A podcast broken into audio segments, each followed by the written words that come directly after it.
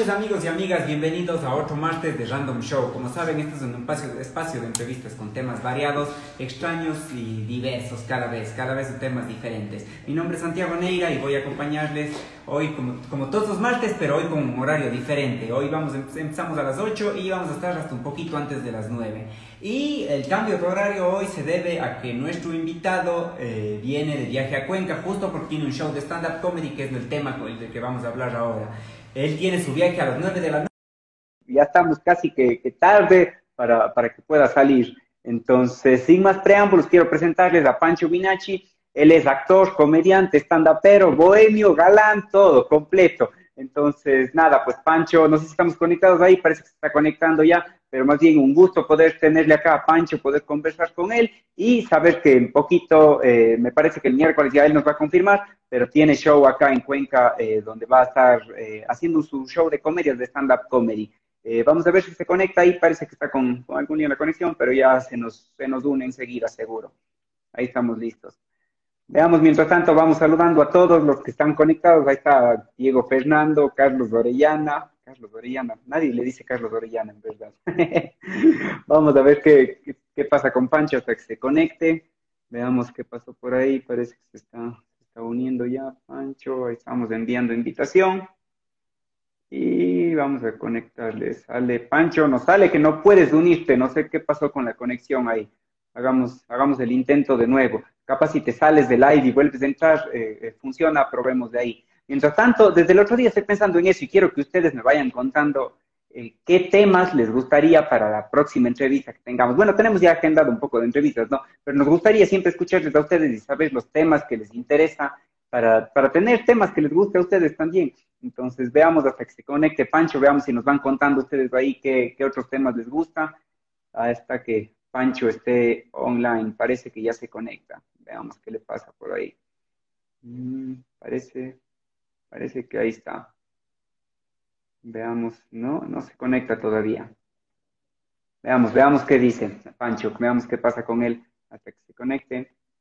Cuéntenos ahora sí los temas que les interesaría a ustedes, vayan contándonos, déjenos aquí un comentario, ahí les vamos leyendo ahora. Ahí estamos, Pancho Viñachi ya se unió de nuevo al, live, veamos si se, si se conectan. Ahí enviamos la invitación de nuevo. Mm, parece que ahí va. Nada, no sé. Pancho Vinachi no puede unirse, dice. Pancho, no sé qué pasa con la conexión, que no nos, no nos sales ahí para, para poder conectar. Capaz si tú nos mandas la invitación, probémosle ahí y capaz nos funciona. Veamos ahí. Hola. Ahí estamos, Pancho, estamos conectados ya. Qué gusto tenerte por acá, Pancho. Bienvenido a Random Show. Mi brother, muchas gracias por la invitación. Qué gusto poder conectarnos aquí desde la fría capital. Bueno, te cuento que acá estamos igual, así que si es que vienes con el gorro de lana, mejor porque estamos en un frío terrible. Yo estaba por ponerme el mío también para bajar. Con esto mismo, güey, que de aquí me lanzo de una al, bus, ¿verdad? Tengo que, tengo que llegar ya mañana a Cuenca. Ya, buenazo, chévere. No, justo esto le estábamos comentando un poco a la gente que, viene, que justo cambiamos el horario del programa porque vienes a dar un show acá ahora de, de stand-up mismo, que nos parecía súper chévere. Bueno, vamos un poco con la entrevista y de ahí nos vas contando los detalles del show igual. Quiero eh, solamente recordarle a la gente que nos puede ir dejando en un comentario aquí abajo eh, preguntas para ti y que al final nos vamos a dar unos minutitos así súper rápidos para leer. Hoy va a ser como que una entrevista express, vamos a tratar de hacer todo súper rápido para que puedas alcanzar y no te atrases del, viaje que tienes. A ver, lo primero que tenemos que preguntar si vamos a conversar contigo, es lo primero que se nos viene a la cabeza, ¿no? Eh, tú te has metido ya en el tema de la actuación, en el tema de la comedia, eh, ¿qué, qué, cómo vino eso para ti? ¿Qué fue primero? ¿Cuál de las dos cosas llegó primero acá? Eh, bueno, eh, en realidad yo me acuerdo haber actuado eh, para mi familia, con, con, mis primos, los domingos desde que era chiquito, desde tenía 5 o 6 años, pero luego medio como que jugaba, ¿no? Porque a fin de cuentas la actuación es un chance como jugar. Eh, y, tiene mucho que ver con, esto que hacemos cuando somos niños, que no nos importa quién nos vea ni nada. Eres un soldado matando y punto. O eres un monstruo, o eres el héroe, eres eso, ¿no?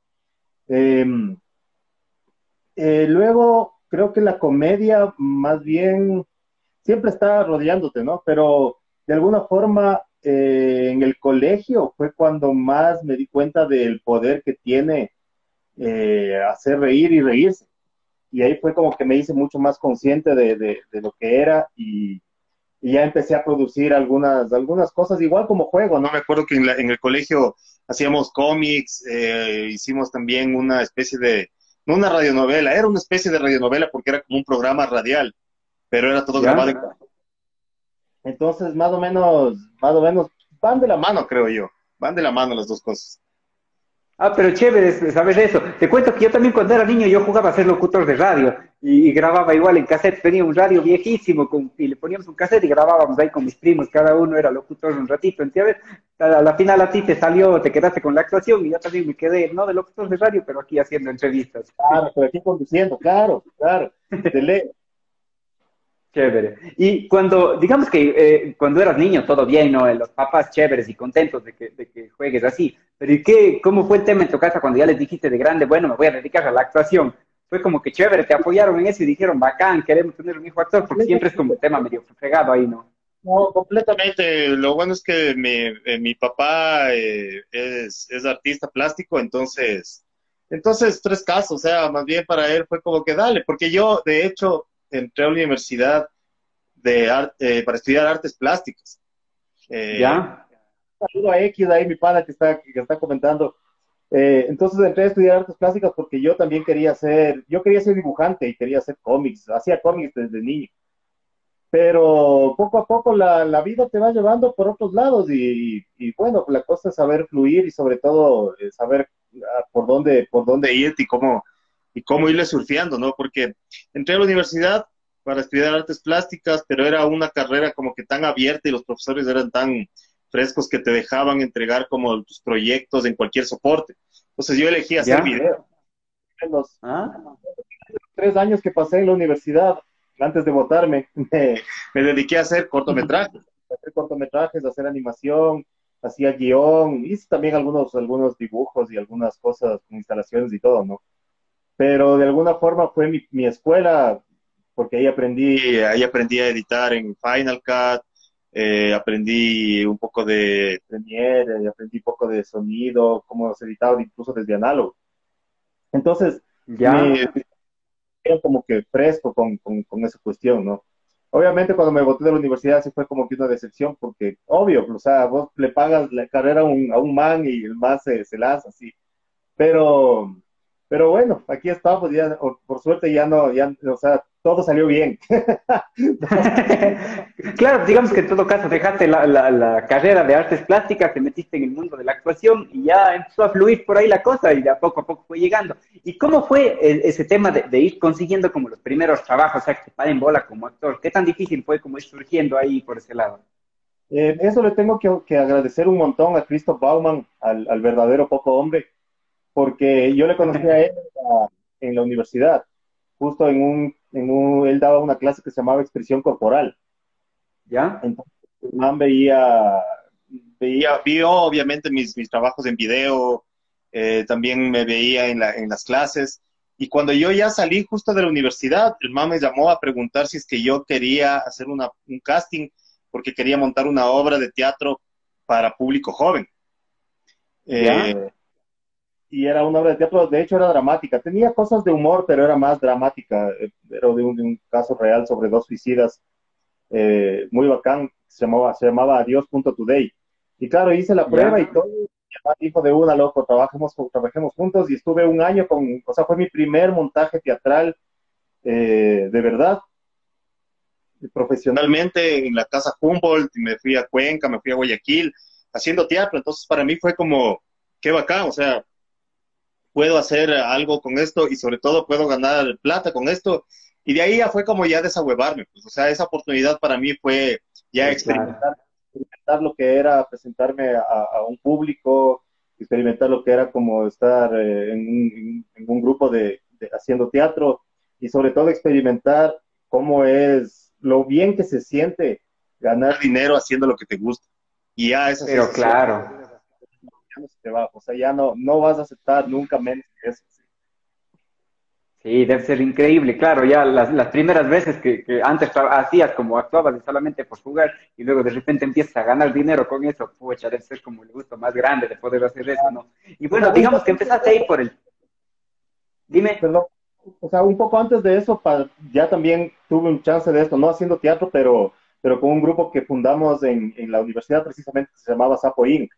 Y en el 2001 ya, ya nosotros estábamos haciendo cortometrajes, sketches, y terminamos presentando los cortometrajes y todo, en, o sea, todos, todos juntos en el ocho y medio, ¿no? Ah, en el, cine de acá, estuvimos también en el Max Cine de Guayaquil, y claro, obviamente también ganábamos de eso, y eso también fue como que loco, pues sí hay chance, o sea, sí se puede.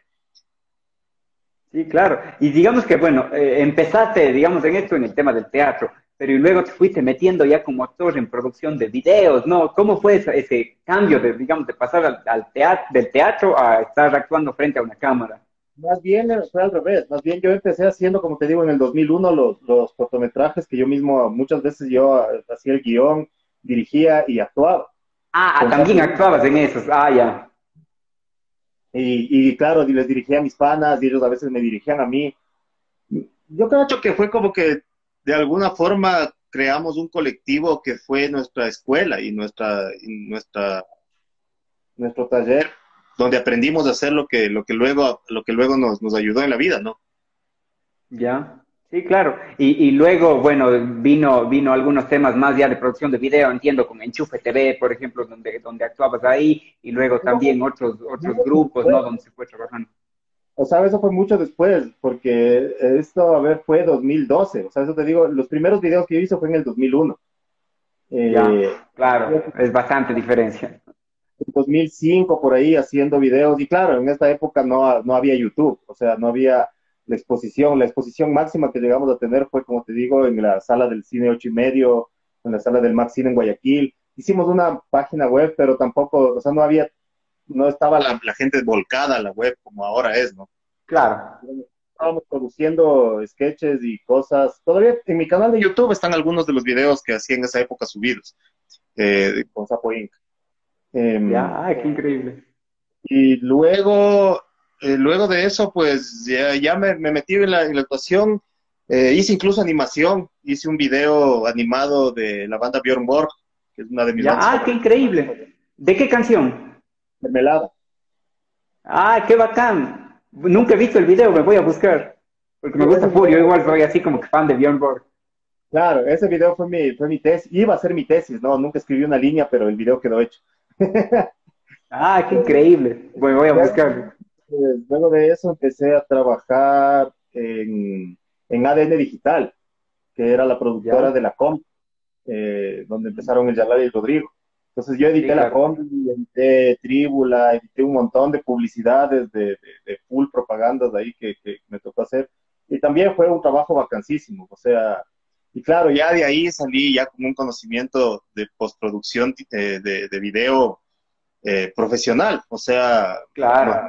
Codex, manejaba formatos y ya, ya, ya hablaba ese lenguaje, ese lenguaje geek de, de los, de los editores, que hasta ahora me sirve, ¿no? Sí, de ley. Qué bien eso. Y, claro, digamos que desde ese tiempo donde se hacía como cosas en video, así pequeñas, se publicaba en una página web, o si tenías el chance grande de, que tu, trabajo estaba en televisión, buenísimo. Pero si no, no había tanta exposición. En cambio, ahora es como que vivimos en un mundo donde todo es video ahorita. O sea, abres Facebook, abres Twitter, Instagram, lo que sea, en cualquier lado que estés, todo tiene video.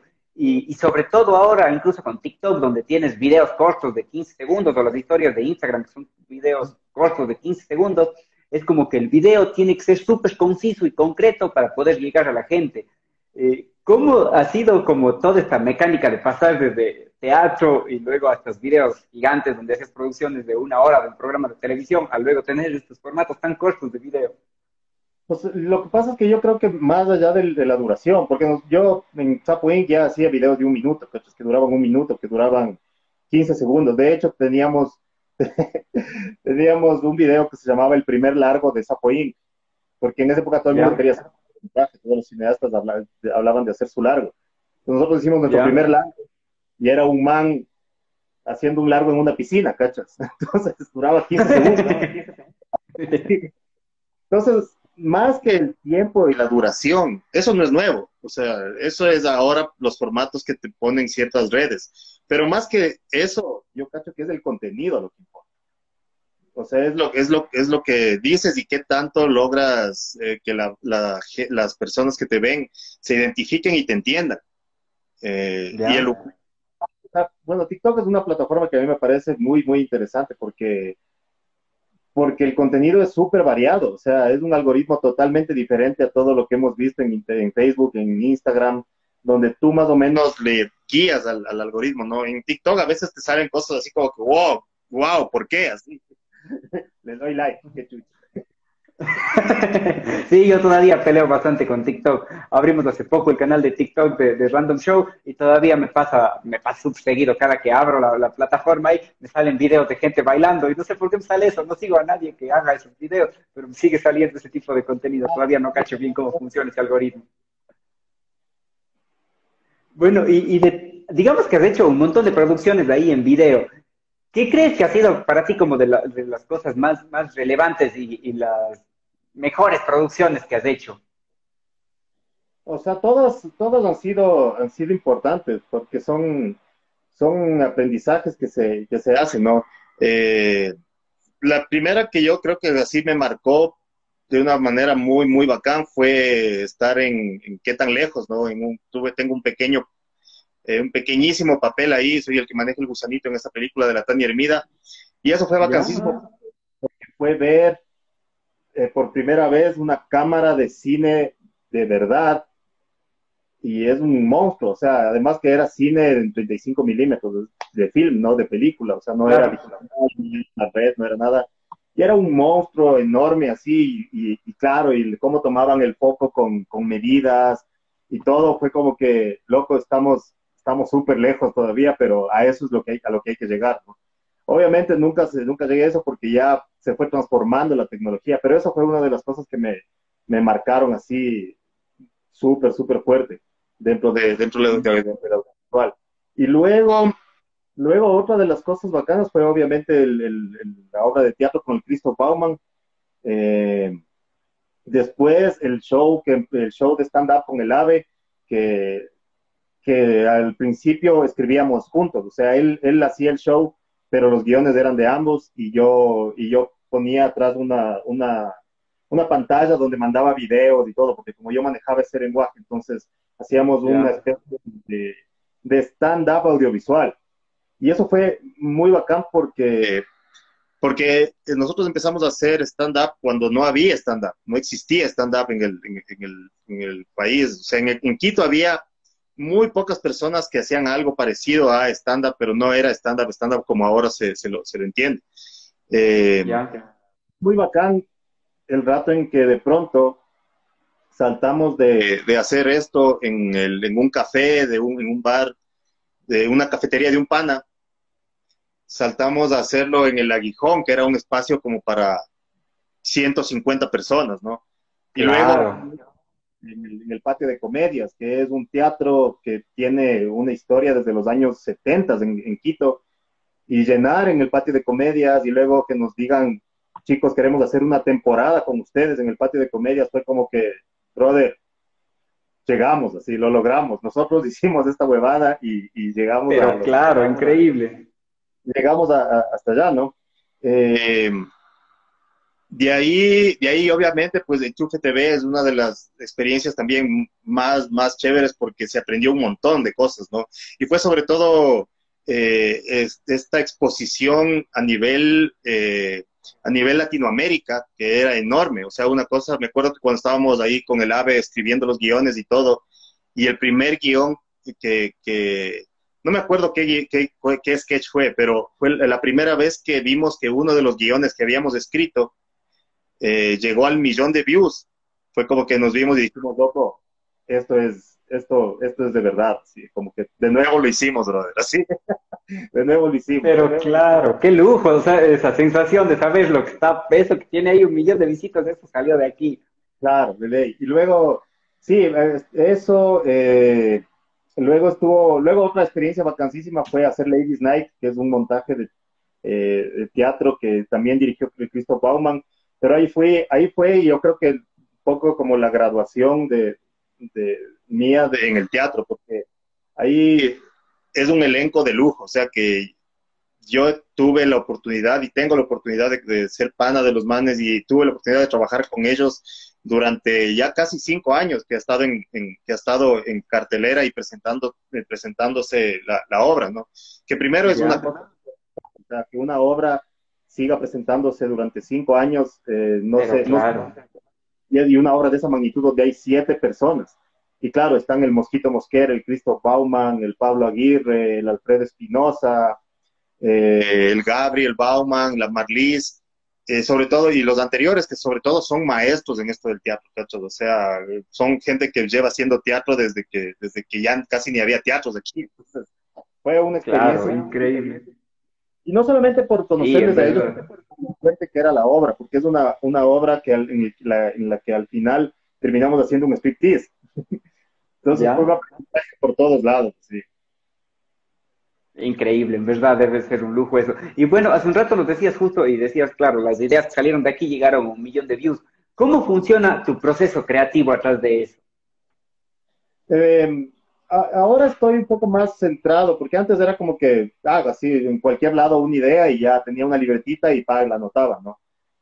Sobre todo desde que hago stand-up, desde que hago mi propio show de stand-up, esto es una cosa que todo el mundo que hace stand-up sabe, o sea, si es que no anotas una idea ese rato, es posible que el rato que te quieres acordar ya no sabes qué es. Claro.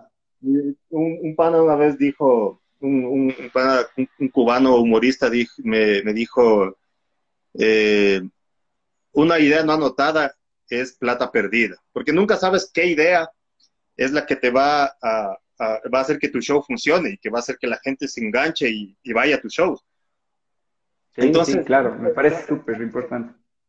siempre tengo, tengo como, ahora tengo el celular, tengo el celular donde anoto, pero, pero básicamente es esto, o sea, anotar absolutamente todo lo que se te ocurra a nivel en, en estándar, ¿no? Te, hablo. No importa, o sea, claro, sí, puedes anotar cualquier pendejada que sabes que es para ti, o sea, es un, es un, es un material con el cual tú vas a trabajar, no lo vas a ver nadie, porque muchas veces tienes esta cuestión de, no, está malísimo, ¿para qué anoto? No, brother, anota. déjale ahí, que se macere un rato, puta, que agarre, que, que, que, madure, que madures vos, y capaz un mes después vuelves en esa misma libreta y encuentras esta huevada y dices, no, está horrible, está horrible por esto, tendría que decir esto, y pa, encuentras el chiste perfecto y encuentras cómo es. Eh, en el stand-up pasa otra cosa vacancísima también, que es que cuando tú ya te sientes seguro de tu material y seguro con el público, empiezas a improvisar y empiezan a salir un montón de, un montón de remates y un montón de, de, de, chistes del rato que te presentas. Y luego te toca, te toca acordarte, así como que ahora hice algo nuevo que pegó full, así, ya acuerdas y, te anotas, ¿no? De ahí, pues, por, por, por, cuestiones más como de, de, ficción, por ejemplo, sketches, cuando escribíamos con el AVE también en la serie en cuatro de piloto automático, que eso sí fue, básicamente yo era el showrunner de la, de la huevada, porque era como, yo creé la serie, yo creé los personajes y, y claro, éramos dos guionistas, pero yo era como que el que llevaba la serie eh, eh, adelante ahí sí era más una cuestión de rebotar ideas, ¿no? Que siempre funciona esto en, la comedia y sobre todo cuando estás tratando de hacer guiones, es como que mandas una idea y el otro dice, ah, pero ¿qué tal esto? Y el rato que los dos se cagan de risa, es como, eso funciona. Claro, como que ahí hace la chispa, eso es, ahí va. Claro, y ahí ya de una escaleta y luego ya, la, ya, ya el, guion, el guion con una escaleta hecha, ya es ya trabajo de carpintería nomás, ¿no? Ya es como que, ah, esto tiene que pasar, bacán. Sí, sí, claro, vacancísimo. Y bueno, volviendo un poco al tema de la actuación, eh, yo me imagino que te han tocado un montón de papeles que unos han sido más fáciles, otros más difíciles, pero ¿cuál ha sido como que lo más vergonzoso que te ha tocado hacer? El papel más así fregado que te ha tocado y que has dicho, chuta, como que ese no me sale así. Eh, o sea, de papeles difíciles, la verdad es que todos son, todos, todos han sido como retos interesantes más bien. Eh, ya vergüenza en realidad cuando ya te metes a, la huevada de actuar y todo, ya es como que no va a haber vergüenza, o sea, o sea ya es, como que no, no puedes tener vergüenza si quieres ser actor, o sea, toca hacer las cosas. Em, como te digo, loco, he estado desnudo frente a cámaras, pero creo que eh, uno de los retos más grandes fue precisamente hacer Ladies Night. Ladies Night, porque el papel ahí, o sea, es Nelson y es... Eh, Ladies Night es básicamente como la historia de Full Monty. Son cinco, cinco hombres que juegan fútbol, que se ven en un bar, todos están sin plata, chiros, sin trabajo, y a uno de los manes se le, se le ocurre la gran idea de hacer striptease. Es como Full Monty, ¿no? De hecho, tuvieron un lío los autores, de, los, los, que escribieron Full Monty y los que escribieron la obra de teatro. Eh, y entonces, claro, el reto ahí más grande, primero por un lado, era que este personaje, que era Nelson, empieza siendo una especie de, de, hombre niño, de un hombre que es como un hombre como inocente, que no entiende muy bien cómo funcionan las cosas, ¿no?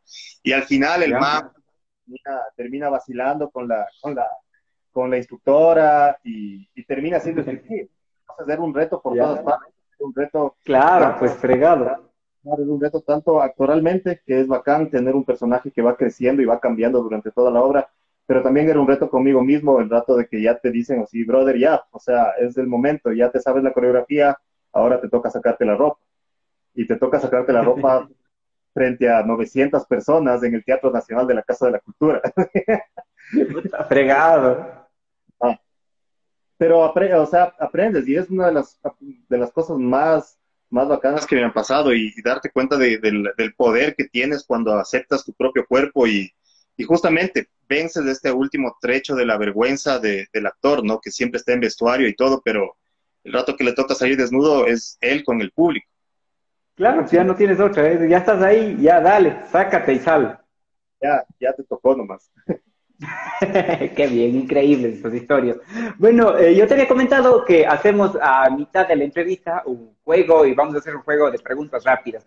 Y como nos va quedando corto el tiempo, vamos a hacer así como que extra rápidas las preguntas. vamos a ir lanzando preguntas y tú nos vas respondiendo así lo más fuerte que puedes. Vale. Listo, empezamos. A ver, tienes que escoger vino o cerveza. Vino. Lenin o Abdalá. Eh, chucha. Creo que Lenin. Lenin, Lenin al Hay como botarle de la cena. a ver, siguiente. Comida típica favorita no, no tengo nada, uno solo favorito. Nada, uno Vamos. Siguiente, personaje favorito de Dragon Ball. No tengo nada de uno, pero igual Dragon Ball, es que Dragon Ball ya es, ya es, o sea, a mí me gustaba Ranma. ¿Y Ranma hombre o Ranma mujer? Ranma, Nabiki Tendo, Nabiki es la mejor. a ver, siguiente, si tu vida fuera un musical, ¿quién cantaría la banda sonora? eh, chucha, si mi vida fuera un musical, eh, Tom Waits, Tom Waits me encantaría. Belleza, bien. A ver, siguiente, género favorito de películas. Me encanta el terror, me encanta el terror. La comedia también vacilo, pero el terror me encanta. ¿Ya? Perfecto. Siguiente, Pokémon favorito. Eh, chuta, tampoco vi, ya, ya soy muy viejo para eso, pero... Listo. Vamos, siguiente. Mejor adaptación de libro a película. Eh, mejor adaptación de libro a película. Yo creo que One Flew Over the Cuckoo's Nest. Eh, alguien voló sobre el nido del cuco, el cuco, de Milos Forman con Jack Nicholson. Increíble película. Bacán, buenísima. Sí, es excelente. A ver, siguiente. Mejor comediante ecuatoriano. Mejor comediante ecuatoriano. Yo me atrevería a decir que el Michelena. Qué bien, súper bien, en verdad. Siguiente, si fueras un animal, ¿qué animal serías? Eh, mono. ¿Y si fueras una fruta? Si fuera una fruta, eh, yo creo que frutilla, pero porque me gusta mucho. ¿Y si fueras un color? Eh, moradito. A ver, siguiente. Banda ecuatoriana favorita.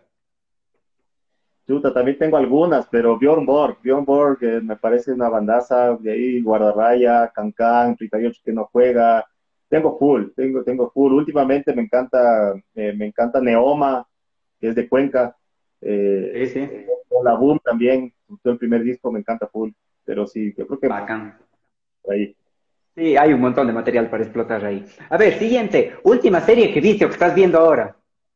Eh, ahorita estoy retomando Modern Family. Eh, Modern Ah. Family. Vi WandaVision también, pero ya se acabó, entonces ya, ya nada. pero ahorita estoy Modern Family y creo que voy de largo. Estoy acabando de ver también Attack on Titan. estoy viendo un montón de huevadas. Yo tengo demasiado.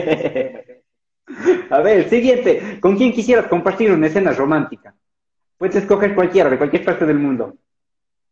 Eh, chuta, escena romántica. Es que yo creo que por, a ver, por nivel de actuación, eh, por nivel de actuación, chuta, una Meryl Streep, pero ya está medio vieja, sería medio raro. así. Bueno, está bien, aquí no juzgamos a nada. Bueno, medita de una. Es que sí, o sea, yo cacho que sí, o eso. bueno, Scarlett Johansson también actúa bien. Sí, sí, está bien. A ver, siguiente, si fueras un dibujo animado, ¿cuál serías? Eh, Japosai, cacho.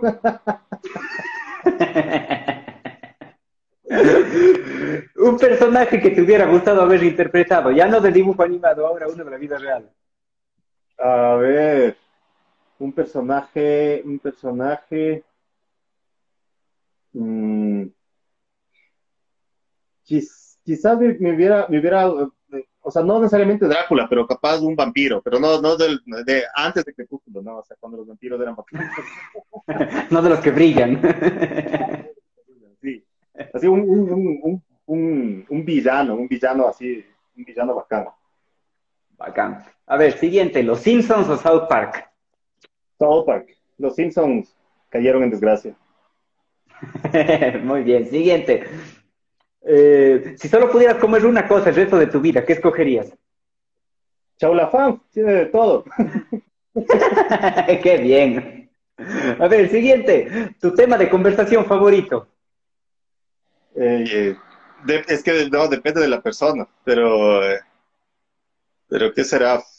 Eh, yo creo que la otra persona, o sea, la otra, o sea, que me, me interesa saber de la otra persona. Entonces, mi tema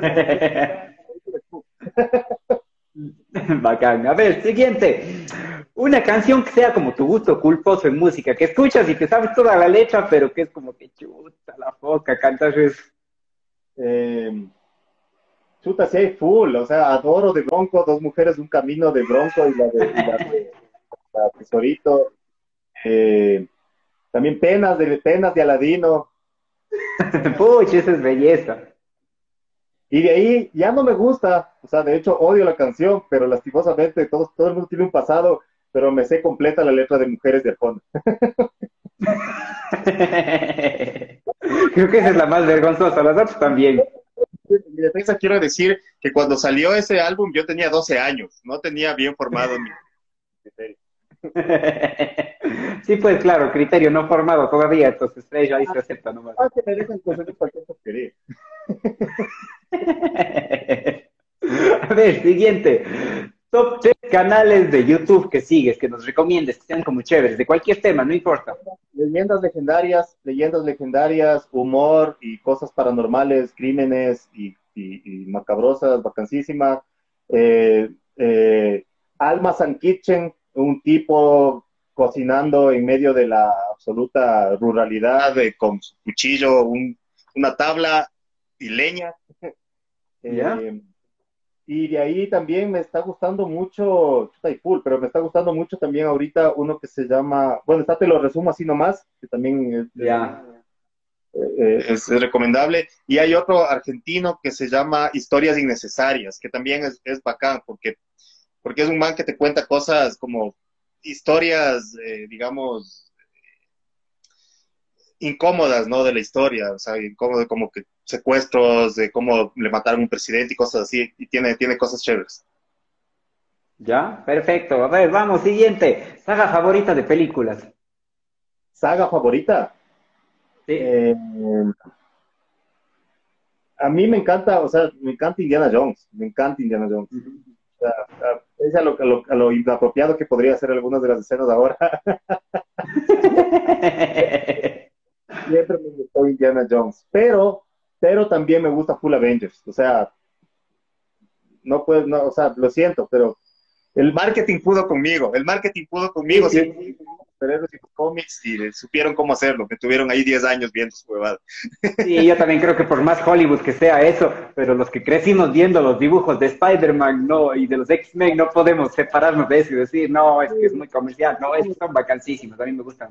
¿Ves, ves que aparece Spider-Man en, en, en, en, Civil War y solamente así te mojas, así es como que...